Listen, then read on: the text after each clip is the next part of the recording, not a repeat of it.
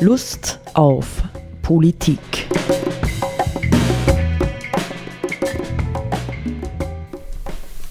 Liebe Hörerinnen und Hörer des Freien Radios Freistadt, Sepp Kiesenhofer und Roland Steidl begrüßen Sie zu einer Sendung Lust auf Politik.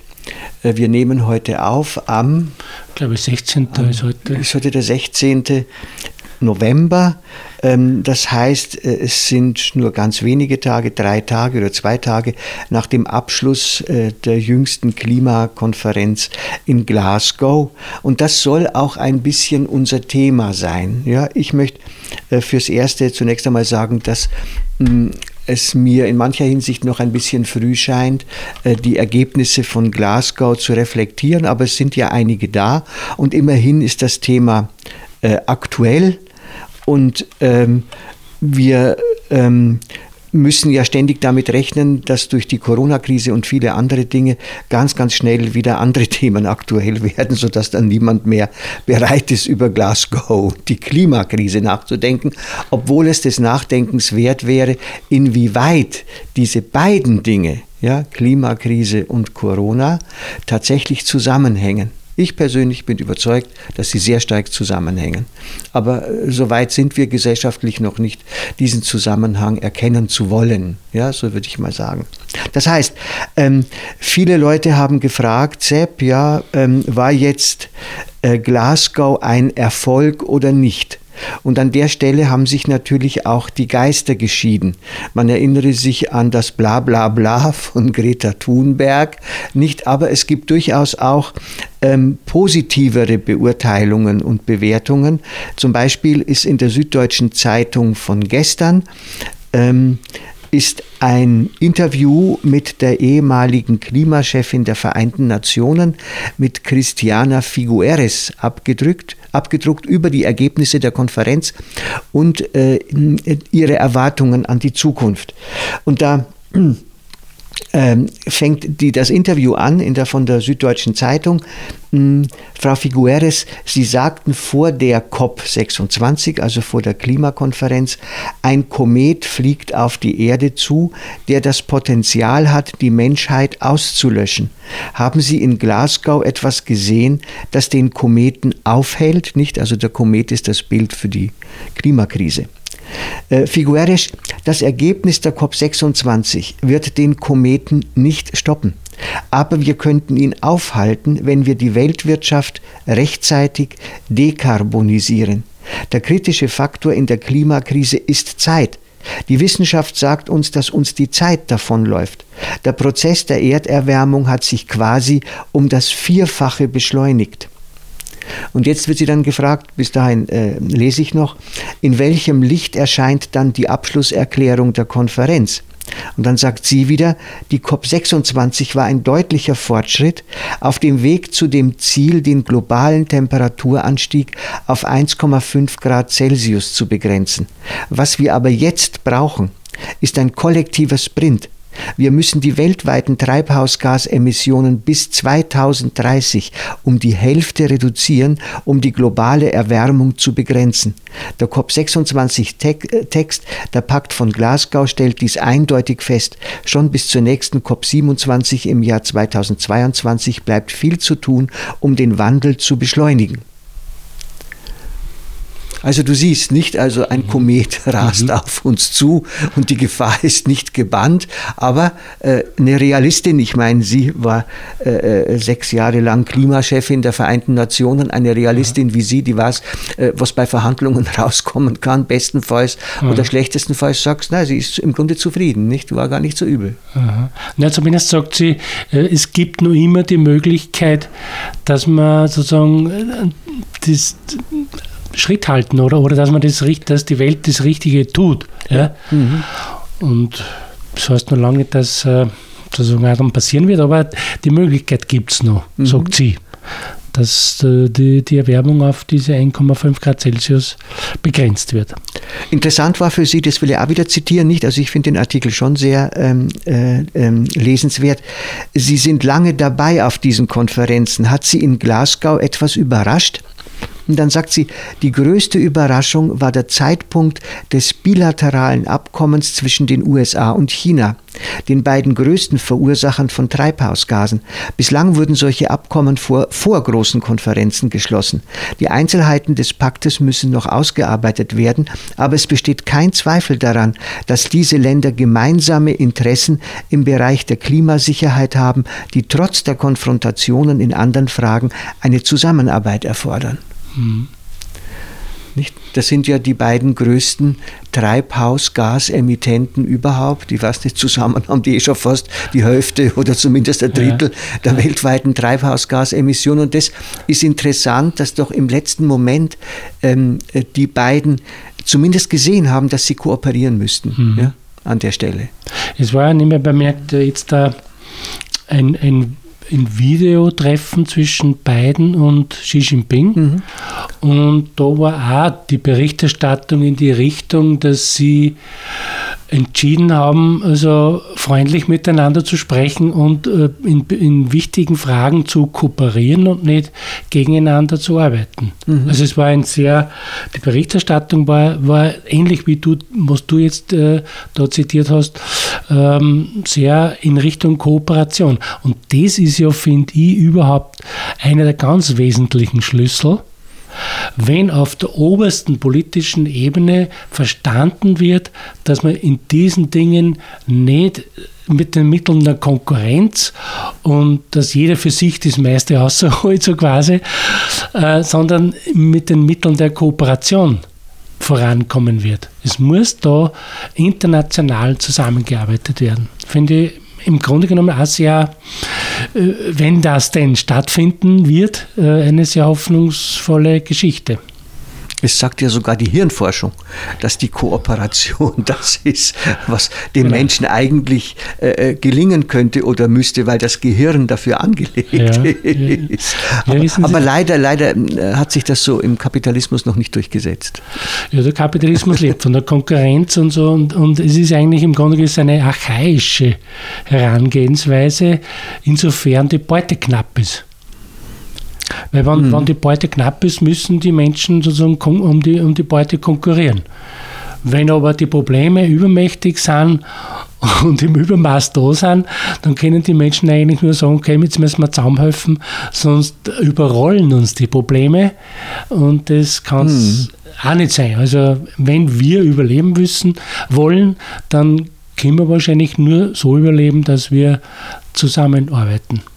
Das ist eigentlich ein interessanter Gedanke. Na, ich denke nämlich ja. insofern, als man sagen kann, äh, die Zeit, wo man sagen könnte, wir sind Konkurrenten, ja, die Systeme, äh, kommunistisches System und, und kapitalistisches System und schau mal, was wir beide rausholen können, nicht? Die sind tatsächlich vorbei und im Grunde genommen äh, sind wir an einem Punkt angelangt, wo, wenn äh, es sowas wie einen humanistischen Gedanken gibt. Ja? Wir gönnen den Menschen, dass sie auf dieser Erde überleben können, es nur mehr mit Kooperation geht. Ja. ja. Und das war ja anscheinend, was ich so mitgekriegt habe, bei dieser Konferenz einer der Haupthindernisse, äh, dass natürlich die Interessenlobbys, der Erdöllobby und der Kohlenlobby und so weiter, dass die natürlich ein vitales Interesse daran haben, dass sie weiterhin ihre Milliardengeschäfte machen. Und ähm, die, die, da haben sie natürlich dafür entsprechend Weder gemacht, dass das weiterhin so passieren kann, was natürlich für das Klima gar nicht gut wäre.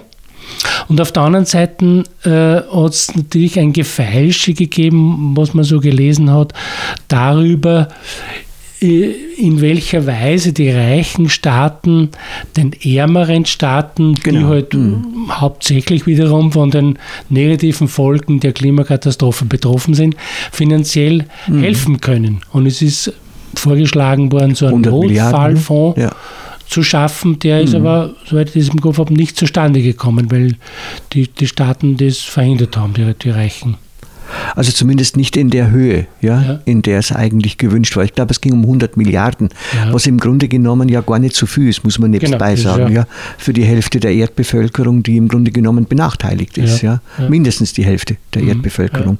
Aber ich lese noch mal ein bisschen weiter. Ähm, äh, die SZ, so- also Süddeutsche Zeitung, sagt, fast täglich kamen Nachrichten von neuen Koalitionen und Vereinbarungen aus Glasgow. Was ist davon zu halten? Und da sagt jetzt wiederum die Christiana Figueres, die Fülle an freiwilligen Erklärungen bringt öffentliche und private Akteure zusammen, um zahlreiche Herausforderungen zu bewältigen. Die Abkehr von Öl und Gas, die Elektrifizierung des Verkehrs, die Beschleunigung des grünen Wasserstoffs, sehr beeindruckend war die Ankündigung von mehr als 400 Finanzinstituten, 130 Billionen Dollar ihres verwalteten Kapitals zunehmend klimaneutral einzusetzen. Am besten gefällt mir, dass mehr als 100 Länder sich darauf einigten, die Entwaldung bis 2030 zu stoppen und mehr als 20 Milliarden Dollar für den Waldschutz zugesagt wurden. Ein Novum auf einer Klimakonferenz. Also es gab konkrete Projekte, ganz offensichtlich nicht. Die, ja, Wobei, wobei bei diesem Waldschutzabkommen sind die Brasilianer, glaube ich, dabei. sind nicht dabei, oder? Sind, sind auch dabei, glaube Ja, ich. Ja. aha. Die haben das mit unterzeichnet. Da habe ich dann fast ein bisschen lachen müssen, Aha. ob man ihnen das zutrauen soll, das umzusetzen, nicht? Ja, Aber immer- Bolsonaro wird ja in zehn Jahren nicht mehr Präsident Genau, sein. da kann ja auch wiederum ganz was anderes Genau, ja, eben. sozusagen passieren. Ja, das ist schon spannend, nicht? Wenn man jetzt politisch denkt, dass es hier um Zeithorizonte geht, ja, 2030, 2040, 2050, ähm, die jede vorhandene Regierung überleben, nicht? Ja. Und wo immer wieder wie äh, vom, äh, im Wechsel von Obama ähm, auf äh, äh, Trump man damit rechnen muss, dass auch wieder Leute unter Umständen äh, an die Macht kommen, die mit diesen Vereinbarungen nichts am Hut haben, ja. Ja. Also wo es äh, Gegenwind geben könnte. Ja? Ja, oder auf der anderen Seite wiederum sozusagen vielleicht auch Leute sozusagen in Entscheidungsfunktionen kommen, die nur viel mutiger, mutigere Schritte politisch genau, auch möglich, ja. dann gehen wollen Ja, oder nicht- können. Ne? nicht- So, da- da- das ist alles im Prinzip im, im Bereich des Denkbaren. Ja.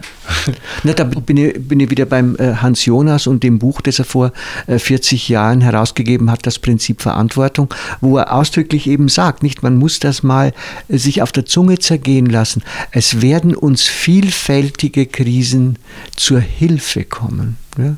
Mhm. Es werden uns vielfältige Krisen zu Hilfe kommen, um umsteuern zu können, nicht? Ohne Krisen steuern wir nicht um. Ja. Ja? Also so vernünftig sind wir halt ganz einfach. Sind dies wirklich mehr als nur lose Ankündigungen, wird jetzt die Frau Figueres gefragt. Natürlich wird es auf die tatsächliche Umsetzung ankommen, aber die transformative Kraft dieser Erklärungen sollte nicht unterschätzt werden. Der Ausstieg von 33 Ländern und elf großen Automobilherstellern aus dem Verbrennungsmotor wird diese Technologie ins Museum stellen. Zusammen mit den offiziellen Beschlüssen der COP26 bilden diese Ankündigungen das, was sich ein Beschleunigungspaket nenne. Mhm. Ja? Das heißt, das heißt jetzt, sie sieht darin eine Dynamik am Wirken, die sich, die einen verstärkenden Charakter hat auf, auf, die, auf die Entwicklung in die richtige Richtung, in, in Richtung der Dekarbonisierung. Ja, so ist es, ja. Und dann wird sie wieder gefragt, UN-Generalsekretär Antonio Guterres twitterte, die Unterzeichnung einer Erklärung sei einfach, wichtig sei die Umsetzung. Teilen Sie seine Skepsis? Eine Übereinkunft zwischen Staaten herzustellen ist nie einfach. Viele haben diametral entgegengesetzte Interessen und unterschiedliche Ressourcen. Natürlich erfordert es zusätzliche Anstrengungen der Politik, die Beschlüsse zu Hause mit Anreizen und Vorschriften umzusetzen. Aber ehrlich gesagt vertraue ich hier auf die Kräfte des Marktes. Und die haben wir auf unserer Seite. Von dort weht starker Rückenwind. Die klimaneutralen Technologien werden täglich billiger, etwa Solar- und Windenergie oder Elektroautos, währenddessen die Preise für fossile Brennstoffe ständig rauf und runter gehen und große Unsicherheiten in sich tragen. Wenn die Regierungen ihre Hausaufgaben gemacht haben, richtet sich mein Blick auf den Privatsektor, um das alles umzusetzen.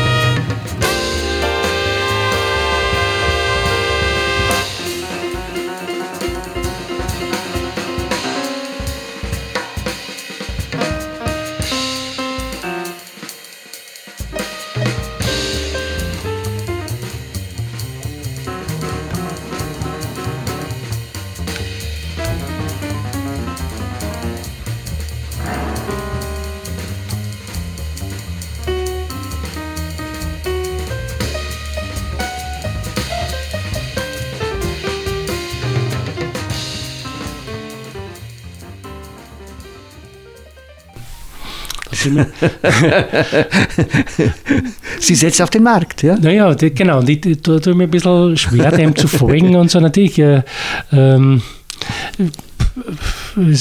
grundsätzlich, wenn, die, wenn sie sagt, äh, Verbrennungstechnologien werden sukzessive teurer und, und, und grüne Technologien werden sukzessive billiger, das ist schon natürlich das ist nachvollziehbar. Aber insgesamt äh, sozusagen auf, äh, jetzt da auf die Mechanismen des Marktes allzu sehr zu vertrauen, da bin ich einfach skeptisch, will ich jetzt mal mhm. sagen. Und da äh, muss man natürlich aus meiner Sicht schon, muss einem klar sein, dass die Funktion der Politik darin besteht, sozusagen diese Entwicklungen entsprechend voranzutreiben, zu steuern und, und im Auge zu behalten. Ja? Weil natürlich äh, der Markt ist ja ein, was weiß ich, das ist ja was ganz. Ein Monster. Ein Monster, ein, was ganz Disparates, das mal in die Richtung und mal in die andere. Richtung funktioniert, aber das Verlässlichere ist aus meiner Sicht schon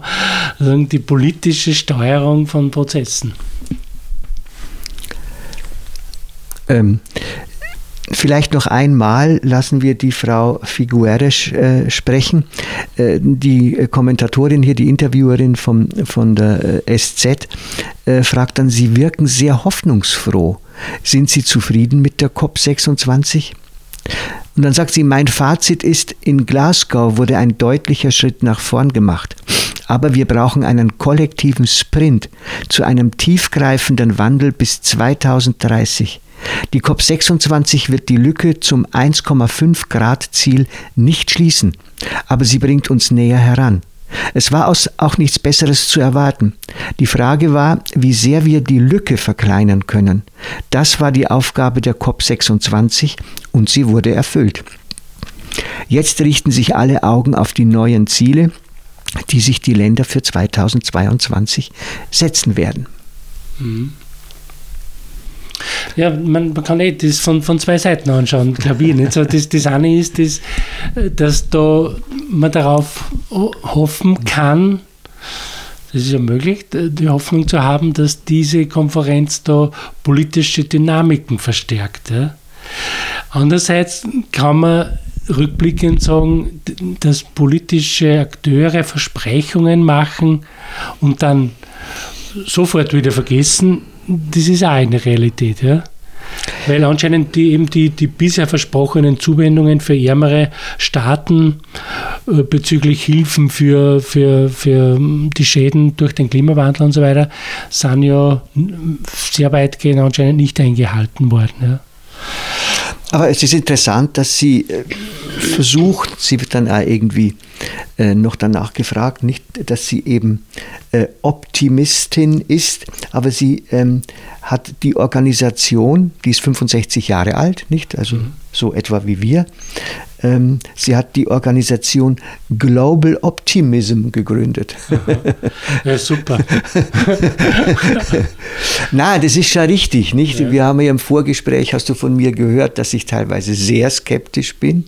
Und jetzt haben wir Gott sei Dank die Vertreterin des Global Optimism hier ja. zitieren dürfen, nicht was ja von Vorteil ist und natürlich ohne einen äh, gewissen Optimismus, dass diese ganz, ganz, ganz, ganz schwierigen Aufgaben, nämlich letztendlich für uns alle, ja, ja. weil es sind auch Aufgaben, grundsätzlich anders zu denken. Ja? Mhm. Das profitorientierte Denken muss weg. Das äh, total auf Individualismus setzende Denken müssen wir überwinden können, ja, um wieder so etwas wie eine Grundsolidarität ja, zwischen Reich und Arm, zwischen reichen und armen Ländern und so weiter entwickeln zu können. Und natürlich muss man äh, den Mega-Egoisten, ja, von denen es ja gar nicht so wenige gibt, die nur an ihren eigenen Profit äh, und ihren eigenen Erfolg denken, äh, die muss man zähmen. Hm. Ja, das, sehe ich genauso. Nicht? Dass, dass das äh, ähm, der Horizont ist, auf den wir zugehen sollten. Ja, so, nicht? Ja. Und, und da spielt natürlich auch der Begriff Gemeinwohl eine Rolle aus meiner Sicht. Nicht, dass, dass äh, eben diese, der, die, der Blick auf die individuellen Freiheitsmöglichkeiten für mich und jeder für sich und so weiter, ähm, das ist ein, natürlich ein sehr beschränkter Begriff und ähm, oder mhm. sehr beschränkter Horizont.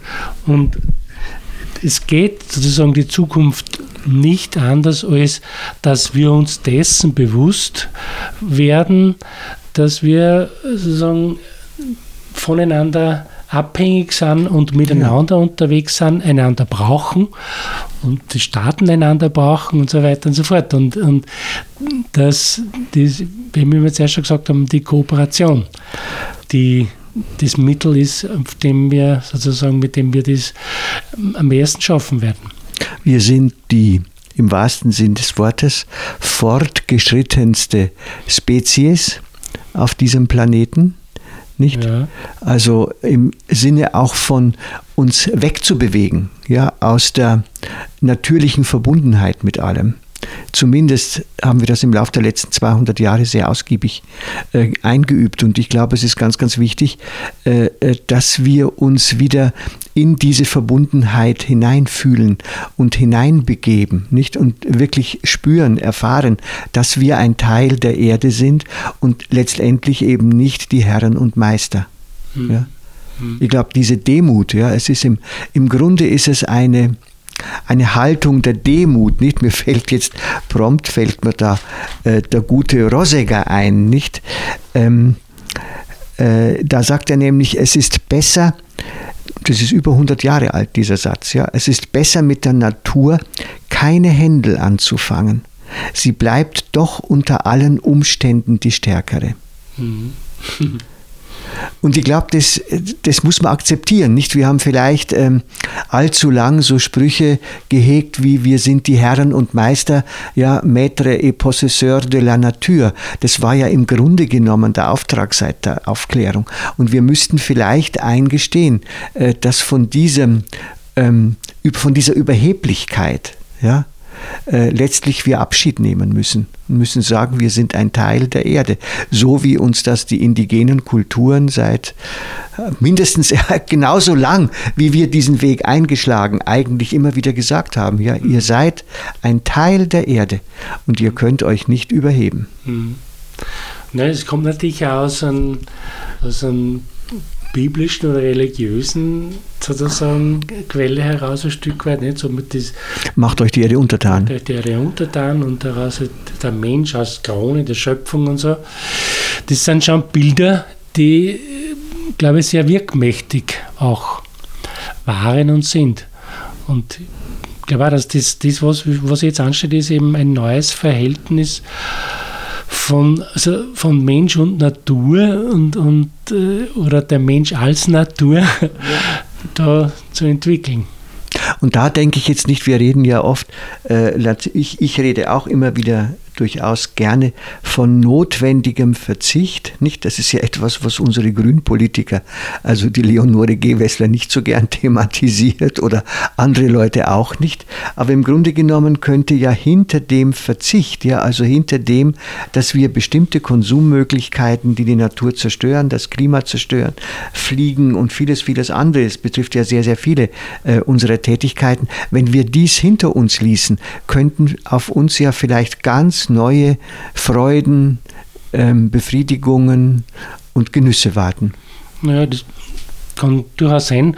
Und ich glaube, im Grunde genommen ja, kennen Sie ja viele Menschen die Erfahrung, dass zumindest ein zeitweiser Verzicht auf bestimmte Dinge, zum Beispiel allzu üppiges Essen oder Trinken oder sonstige üppigen Dinge, dass das ja im Grunde genommen gesundheitsschädlich ist, ja na, der, der Verzicht, äh, was, so. was, was, was, Förderliches ist. Also was Förderliches, so ja, ja mhm. genau. Ja, ja das, das, wie gesagt, das mag ja natürlich ein, ein möglicher sozusagen Folge sein. Worum es jetzt geht im Zusammenhang mit diesen Klimafragen, ist natürlich aus meiner Sicht, dass eben politische Entscheidungen in die richtige Richtung getroffen werden. Und das, was da angedeutet ist in diesem Interview an, an Zusagen und Vereinbarungen, dass das dann auch tatsächlich in reale Politik umgesetzt wird. Ja. Dann gibt es tatsächlich Chancen, dass das, äh, der, der Umschwung gelingt. Ja. Ja, ich bleibe, bleibe eben äh, schon dabei und auf diesen äh, Punkt stoßen wir ja immer wieder, Sepp, in unseren Diskussionen nicht. Es muss beides Hand in Hand gehen. Ja, es muss äh, die politische ähm, Aktion, ja, die politische Regelung Hand in Hand gehen mit der Bereitschaft der Menschen mitzugehen. Nicht, es wird ganz sicherlich nicht so sein, dass wir weiterhin noch expansiver konsumieren können oder oder oder, sondern dass an der Stelle einfach auch ähm, gewisse Restriktionen stattfinden müssen.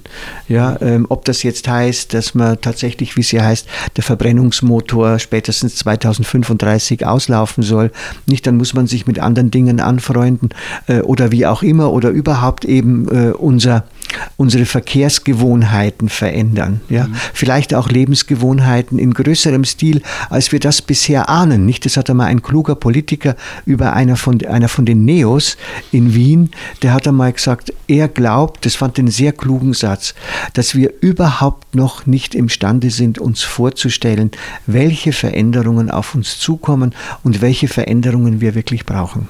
Mhm. Ja, das würde ich auch so sehen. Und im Grunde genommen muss man es ja nicht unbedingt davor fürchten. Man kann sich davor fürchten, Nein. aber man muss nicht, nicht. Nein, man muss sich nur davor fürchten, dass sich nichts verändert. Genau, ja? das würde auch so. Das ist das, wovor wir uns fürchten müssen. Wer will, dass die Welt so bleibt, wie sie ist, der will nicht, dass sie bleibt. Das ein, ja, genau. Das Diktum, glaube ich, aus Kuba oder so irgendwie kommt das. Ja. Egal, aber der Satz ist gut. Ja. Und der ist auch gut als Abschluss. Okay. als Abschluss unseres, unserer Sendung für diesmal. Ja? Mhm. Also insofern hoffen wir, dass unsere Hörer und Hörerinnen sich neben Corona und dem, was sonst so in Österreich ansteht, auch mit diesen weitläufigen Fragen äh, unserer Verantwortung beschäftigen mögen. Ja. Auf Wiederhören. Auf Wiederhören.